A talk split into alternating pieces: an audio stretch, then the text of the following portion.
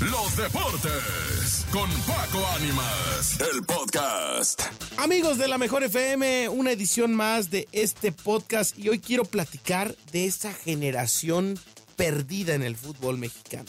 Juan Carlos Osorio, cuando fue director técnico de la selección, tuvo una camada que no pudo ser de selección nacional. El DT colombiano tenía visualizado un grupo de jugadores para que fueran el futuro de nuestro país pero lamentablemente se perdieron en el camino. Quiero platicarles de ellos. Una muestra más de cómo se pierden los jugadores jóvenes en el fútbol mexicano es una lista de futbolistas que tenía Juan Carlos Osorio, ex técnico de la selección nacional, para que fueran el futuro del equipo verde y al cual pudimos tener acceso.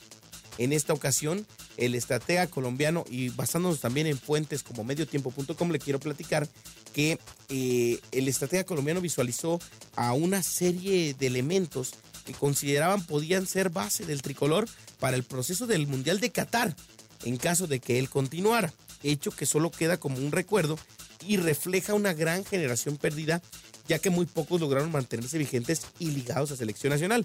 Y ya no digamos selección, al fútbol profesional como tal. El estratega colombiano que tuvo al frente de la selección mexicana del 2015 al 2018 en todo su proceso dio seguimiento a jugadores jóvenes, algunos los llamó para formar parte del seleccionado nacional y a otros los visoreaba de forma constante, tanto con sus clubes como cuando iban a selecciones menores.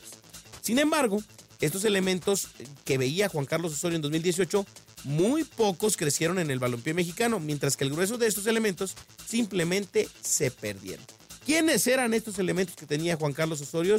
En los arqueros, Gibran Lajut, que en ese entonces era el guardameta de la selección sub-23 que dirigía el Potro Gutiérrez, así como Hugo González, que fue parte del proceso, y Abraham Romero, portero americano que defendió la camiseta de México en el Mundial sub-20 de Corea 2017.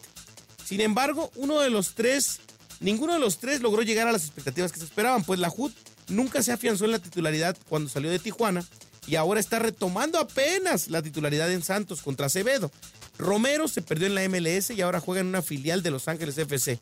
Y González, desde que salió del América, ha sido un equipo en, de equipo en equipo y ninguno llegó para el Mundial del 2022. Recordemos su mala racha con Rayados del Monterrey cuando pierden la final contra Tigres y demás.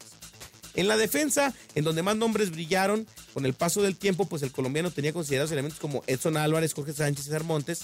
Sin embargo, no todos corrieron con la misma suerte, ya que elementos como Edgardo Marín y Carlos Vargas no rindieron lo que se esperaba.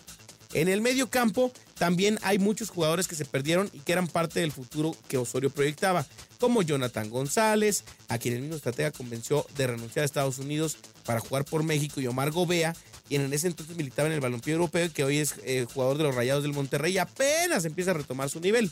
Orbelín Pineda es el único jugador que sí cumplió las expectativas y que siguió el proceso mundialista del 2022, así como el del 2026, aunado a que logró emigrar al fútbol europeo y que ahora, después de un paso malo con el Celta de Vigo, está tratando de hacer carrera en el AEK de Atenas.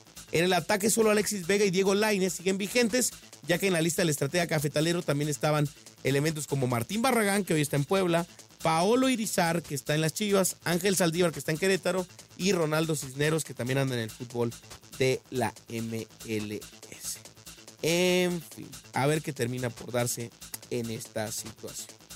¿Qué, qué, opina usted de este tema? ¿Qué opina usted de los jugadores que pues le menciono? ¿Qué cree que sea el factor principal por el que no llegan los elementos al fútbol profesional en su élite? Si se prepararon muy bien de pequeños, compártalo en los comentarios, comente este podcast y por supuesto esté al pendiente de todo lo que sucede en el fútbol con nosotros.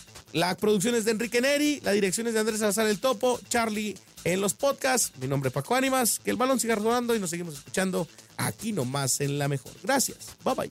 Los deportes con Paco Ánimas, el podcast.